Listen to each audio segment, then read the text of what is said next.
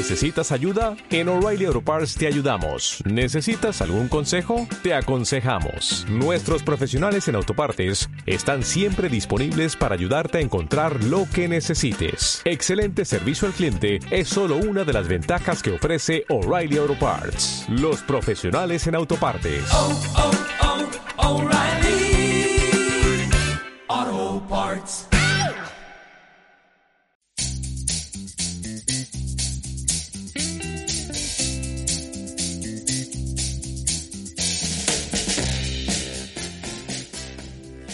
Hola, bienvenidos a los podcasts de la Farmacia de la Molilla, ubicada en el municipio manchego de Pedro Muñoz, provincia española de Ciudad Real.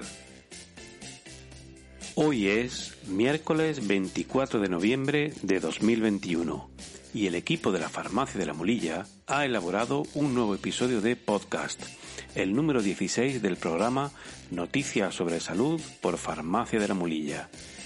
Este episodio estará dedicado a la divulgación de un artículo recientemente publicado en la revista norteamericana llamada Circulation, revista científica de prestigio en lo referente a investigación clínica relacionada con la cardiología y el sistema circulatorio. Pues bien, el pasado 2 de noviembre de 2021, dicha revista publicó una revisión sobre alimentación cardiosaludable denominada Guía Nutricional de 2021 para mejorar la salud cardiovascular. En dicha guía se destacan, en forma de resumen, las 10 características que debe tener nuestra alimentación si queremos que sea saludable para el corazón y el sistema cardiovascular. Una de las novedades que se destacan de esta actualización de las recomendaciones es que se trata de fomentar un patrón alimentario general que ayude a reducir el riesgo de enfermedades cardíacas y accidentes cerebrovasculares en todas las etapas de la vida y que se pueda adaptar a cualquier preferencia personal y a todo tipo de condicionantes culturales, sociales o incluso religiosos. Y otro aspecto que se destaca en el artículo es que una alimentación cardiosaludable es a la vez respetuosa con el medio ambiente, así como que existen numerosos factores sociales que complican de forma importante el poder adoptar estos hábitos alimentarios cuidadosos con la salud cardiovascular, instando a las autoridades públicas a impulsar políticas sobre la educación y nutrición en los centros escolares. Vamos a comenzar con el desarrollo de todas estas aportaciones que aparecen reflejadas en esta importante publicación. Aunque suene a algo repetitivo o evidente, la nutrición es una de las funciones fundamentales en todas las etapas de nuestra vida. Son innumerables las pruebas científicas que demuestran los beneficios de una alimentación adecuada para el corazón y el sistema cardiovascular, así como que unos hábitos alimentarios inadecuados están relacionados de forma clara con un mayor riesgo de enfermedades cardiovasculares y con un mayor riesgo de fallecimiento por causas de este tipo. En lugar de focalizarse en alimentos beneficiosos o particulares, la recomendación se centra en que se sigan patrones alimentarios, entendidos como las características del conjunto de la dieta que consumimos, como por ejemplo su equilibrio, su variedad, cantidades o combinaciones de alimentos y bebidas. En palabras de la presidenta del grupo de redacción de declaraciones científicas de la revista, la doctora Alice H. Lichtenstein, todos podemos beneficiarnos de un patrón alimentario saludable para el corazón, sin importar la etapa de la vida, y es posible diseñar uno que sea coherente con las preferencias personales, los estilos de vida y las costumbres culturales. No necesita ser complicado, lento, costoso o poco atractivo. Se destaca que, independientemente de donde se preparan los alimentos, ya sea en casa o fuera de ella como en un restaurante, es posible seguir un patrón alimentario cardiosaludable. Los estilos dietéticos saludables pueden adaptarse a cualquier estilo de vida, incluso en aquellos estilos basados en comidas fuera de casa. Tras un proceso de planificación que puede requerir un esfuerzo las primeras veces, no tarda en incorporarse a nuestra rutina diaria. El adoptar hábitos de alimentación cardiosaludable, así como otros comportamientos beneficiosos para nuestra salud, como por ejemplo realizar actividad física de forma regular o evitar la exposición a productos derivados del tabaco, pueden resultar fundamentales desde la infancia hasta la edad adulta para reducir el riesgo de desarrollar enfermedades que pueden comprometer seriamente nuestra salud general, como por ejemplo niveles elevados de colesterol, hipertensión arterial, obesidad, diabetes tipo 2 o síndrome metabólico. En cuanto a las repercusiones para la sostenibilidad del planeta derivadas de los patrones alimentarios, se señala en el artículo que los productos de origen animal que se consumen de forma mayoritaria tienen un alto impacto ambiental en términos de uso de tierra y agua, además de contribuir de manera significativa a las emisiones de gases de efecto invernadero. Por tanto, si se consiguen cambios a hábitos alimentarios desde aquellos basados en las proteínas animales a otros basados en proteínas de tipo vegetal, además de mejorar la salud individual, se dañará menos el medio ambiente, contribuyendo a su mantenimiento y conservación. No se trata de comer exclusivamente productos vegetales, sino que nuestra alimentación esté basada en este tipo de alimentos, dentro de una alimentación variada y equilibrada. Respecto a las dificultades que presenta la adecuada educación en hábitos alimentarios cardiosaludables, la publicación destaca que hay una generalizada desinformación alimentaria en Internet, estando gravemente distorsionada por el marketing específico de comida y bebida con bajas condiciones saludables y específicamente dirigido a grupos sociales especialmente sensibles a este tipo de campañas publicitarias. Además, la educación alimentaria y nutricional carece de la presencia deseable en los planes de educación a todos los niveles, desde la educación primaria a la universitaria, incluso en los estudios de medicina. Todo ello hace proponer a los científicos responsables de la publicación cambios y acciones en las políticas de salud pública con el fin de abordar estas barreras y desafíos para lograr crear un ambiente que promueva y respalde la adherencia a patrones alimentarios saludables para el corazón entre todos los individuos y que se asuma como una obligación por parte de las autoridades de salud pública. Pues bien, todo lo expuesto en este artículo se concentra en las 10 características del patrón alimentario para promover la salud cardíaca, cuyos puntos vamos a anunciar y tratar de explicar de forma algo más extensa. 1. Equilibre la ingesta de alimentos y calorías con actividad física para mantener un peso saludable.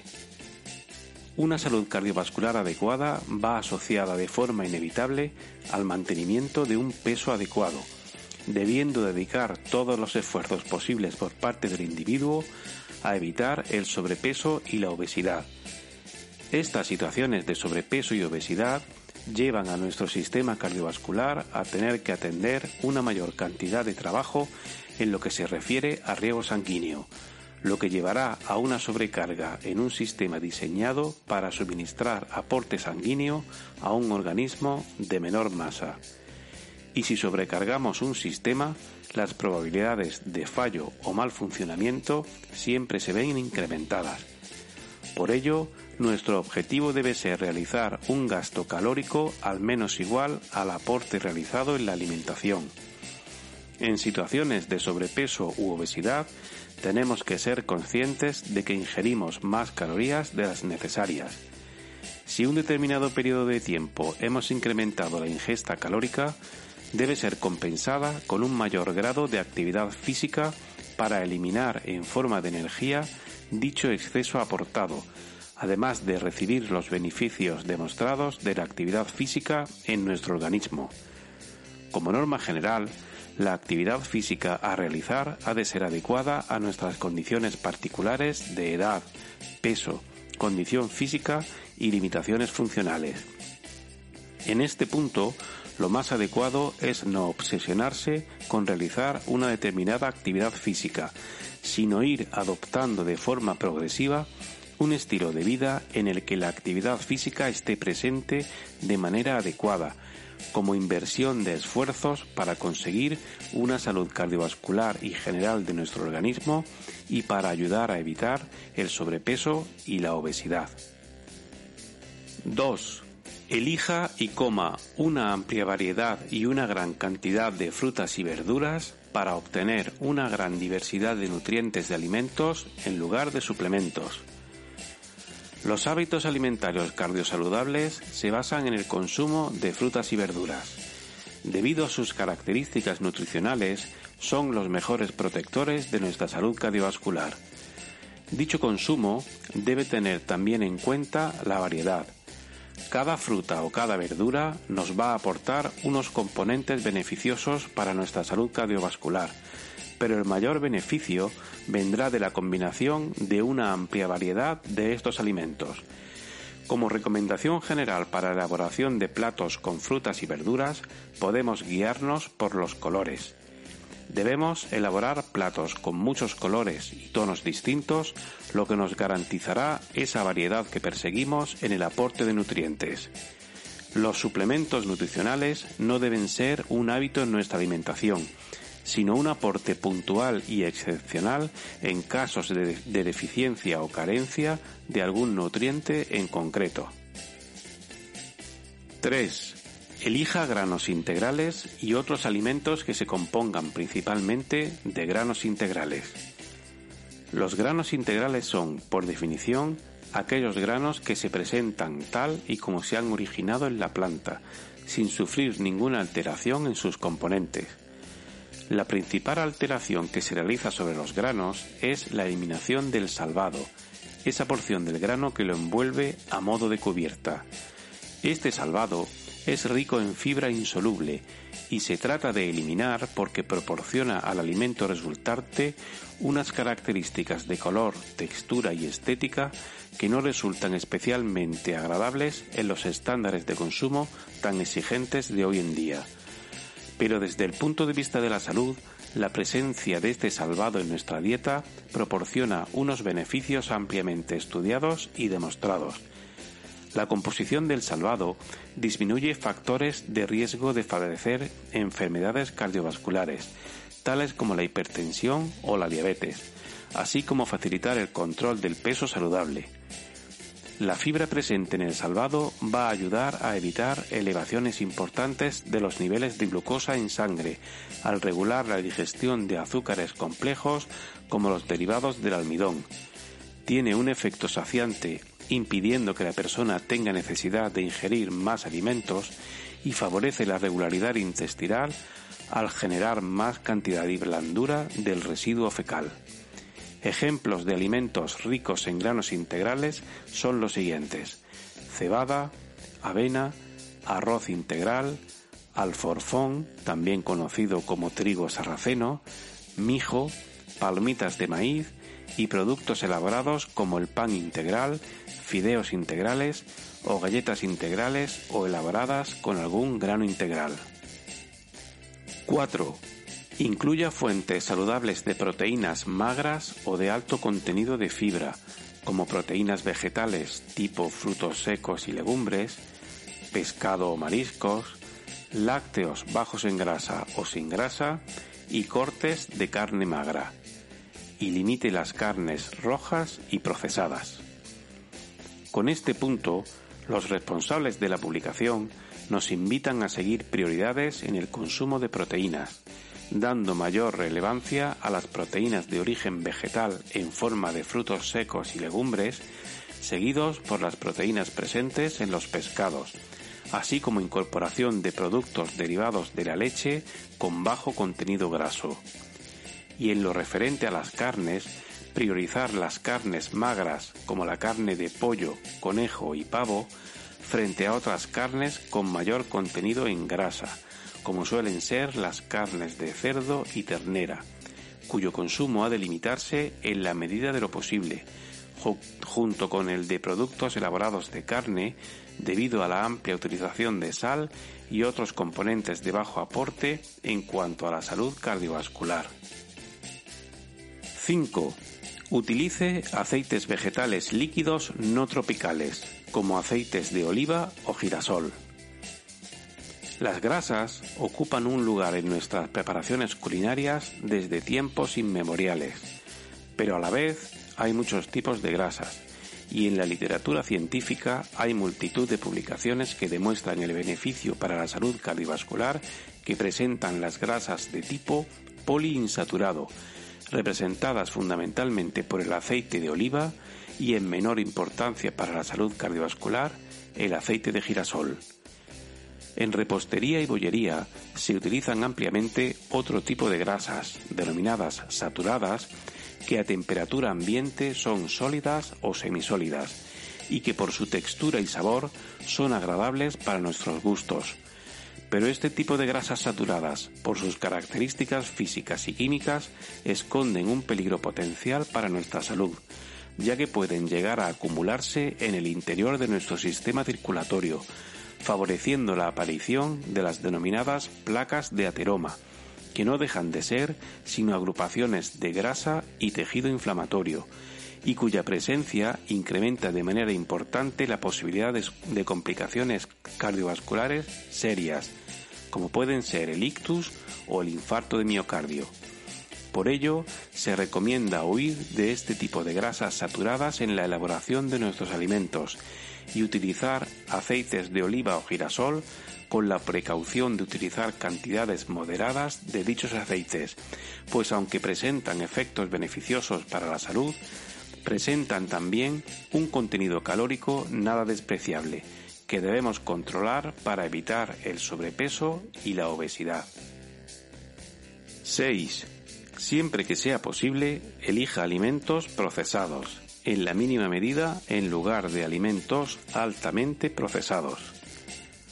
Para desarrollar este punto, resulta inevitable recurrir a las respectivas definiciones de cada uno de estos tipos de alimentos. Alimentos procesados son aquellos productos alterados por la adición o introducción de sustancias como saborizantes o aceites y que cambian la naturaleza de los alimentos originales con el fin de prolongar su duración o hacerlos más agradables o atractivos para el consumidor. Ejemplos de alimentos procesados son las conservas de verduras, legumbres o pescados, o el jamón como ejemplo de carnes.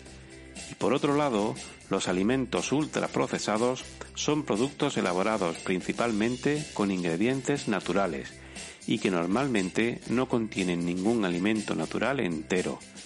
Se componen en forma mayoritaria de aditivos, como pueden ser conservantes, emulsionantes, aglutinantes, edulcorantes, potenciadores del color o del sabor, aumentadores de volumen, disolventes o estabilizantes. Suelen además pasar por la acción de diversos procesos tecnológicos para simular productos alimenticios, aunque en ocasiones sean radicalmente diferentes a los productos que supuestamente promueven. Ejemplos de alimentos ultraprocesados son las sopas deshidratadas, margarinas, cereales de desayuno, patatas fritas, zumos, galletas, caramelos, mermeladas, salsas, helados, bebidas carbonatadas, barritas energéticas y un largo e insano etcétera. Y ahora que conocemos lo que son cada tipo de productos, los investigadores de la Asociación Americana del Corazón nos aconsejan que, si tenemos que elegir entre un alimento procesado y uno ultraprocesado, nos decantemos en la mayoría de las ocasiones por el alimento procesado. Los alimentos ultraprocesados deben limitarse al máximo por gran cantidad de razones, como por ejemplo que tienen una cantidad anormalmente elevada de calorías, son desequilibrados nutricionalmente, pueden crear hábitos de adicción, son muy fáciles de consumir desplazando alimentos de mayor valor nutricional pero más laboriosos en su elaboración, suelen ofrecerse de manera engañosa simulando platos tradicionales o aducir propiedades saludables en función de tener alta concentración de algún nutriente en particular. 7.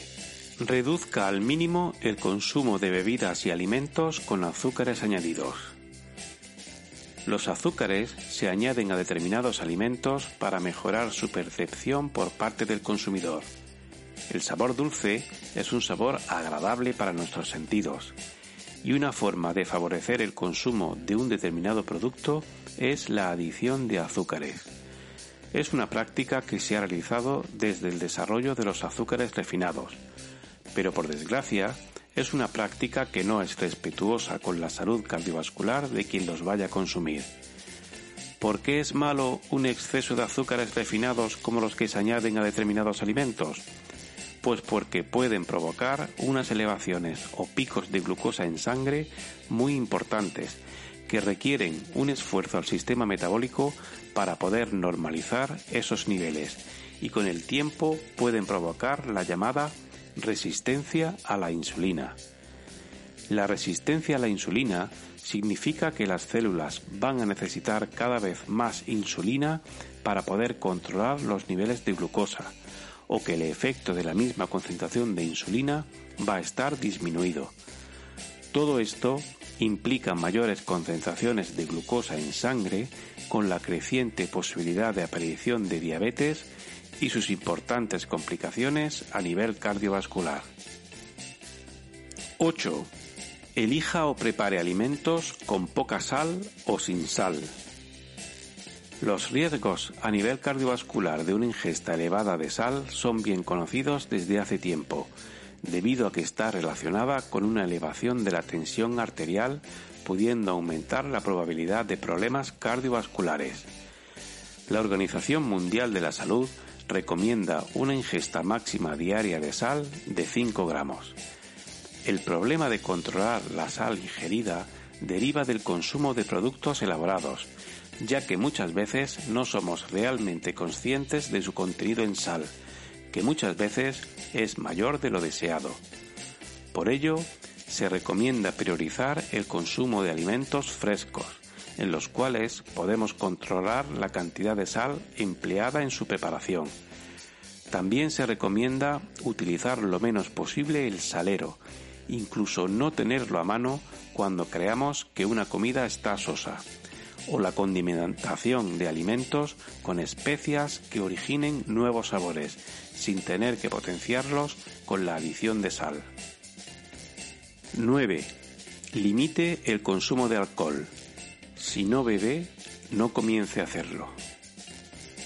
En las sociedades actuales, el consumo de alcohol está tolerado ampliamente. Es una realidad que supongo pocos podrán rebatir. Pero también es un hecho que debemos asumir cuanto antes mejor que el alcohol es una sustancia tóxica para el organismo y cuyo consumo aumenta el riesgo cardiovascular del individuo. Por ello, se recomienda un consumo moderado y responsable de bebidas alcohólicas. Dentro de la oferta de bebidas disponibles, deberíamos priorizar las bebidas fermentadas de menor graduación alcohólica, como por ejemplo la cerveza o el vino, y limitar al máximo el consumo de bebidas destiladas, cuya graduación alcohólica suele estar por encima de los 20 o 25 grados. Y 10 Aplique esta guía sin importar dónde se preparen o consuman alimentos. Todas las recomendaciones que se han descrito hasta el momento pueden aplicarse en todos los ámbitos alimentarios donde nos movamos, en casa, en el trabajo, en un restaurante o en un encuentro social. Nadie nos obliga a comer alimentos que incrementen nuestro riesgo cardiovascular siempre podremos elegir alimentos que no lesionen nuestro sistema circulatorio. Todo es cuestión de entrar en una rutina sobre hábitos de alimentación cardiosaludable que nos hará no echar en falta los alimentos que puedan ser perjudiciales para nuestra salud cardiovascular. En resumen, el tipo de alimentación que tengamos va a condicionar nuestra salud cardiovascular en cualquier etapa de nuestra vida los beneficios de una alimentación saludable pueden lograrse aunque creamos que ya es demasiado tarde. La Sociedad Americana del Corazón le sugiere que, para mejorar su salud cardiovascular, tenga en cuenta las siguientes 10 recomendaciones en sus hábitos alimentarios. 1.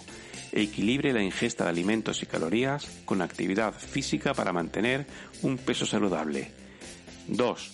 Elija y coma una amplia variedad y una gran cantidad de frutas y verduras para obtener una gran diversidad de nutrientes de alimentos en lugar de suplementos.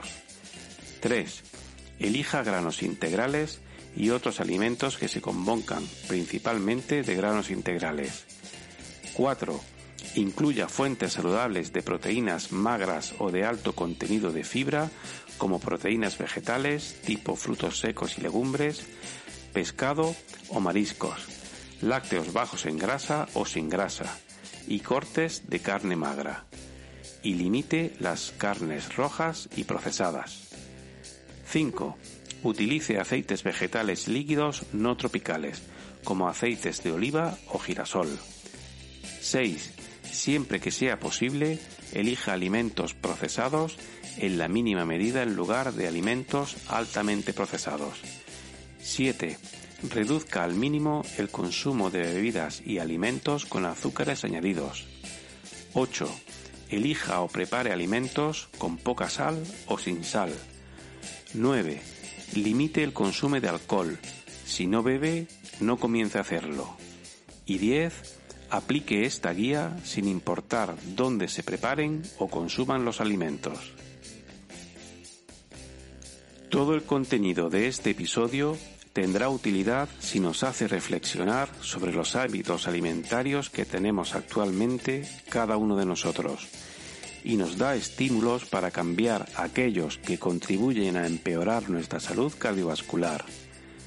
No tenga miedo al cambio. Nuestro cuerpo es capaz de adaptarse a todo lo que nos propongamos. Solo hay que educar nuestras costumbres a aquellas que protejan nuestra salud cardiovascular. Es cuestión de tiempo para adaptarnos a la nueva situación. Los expertos en hábitos estiman en 21 los días necesarios para conseguir que un hábito se incorpore a nuestra rutina diaria. Y el esfuerzo merece la pena. Este episodio ha sido elaborado fundamentalmente a partir de la información recogida en la nota de prensa emitida por la Asociación Americana del Corazón el día 2 de noviembre de 2021, titulada Una nueva revisión de la investigación nutricional identifica las 10 características de un patrón de alimentación saludable para el corazón, cuyo enlace adjuntamos en las notas del episodio. Todos estos contenidos sobre salud están disponibles también en formato infografía, es decir, como un póster, en nuestra página web farmaciadelamulilla.com en el apartado de infografías de salud. Pues hasta aquí este episodio. Recordamos que estos podcasts que elabora el equipo de la Farmacia de la Mulilla están disponibles en Spotify, TuneIn, Apple Podcast, iBox y Google Podcast para adaptarnos a sus preferencias. Puede seguir nuestras actividades para el fomento de la salud en Facebook, Twitter, Instagram y en nuestros canales de YouTube y Telegram. Farmacia de la Mulilla. En un lugar de la Mancha, tu espacio de salud.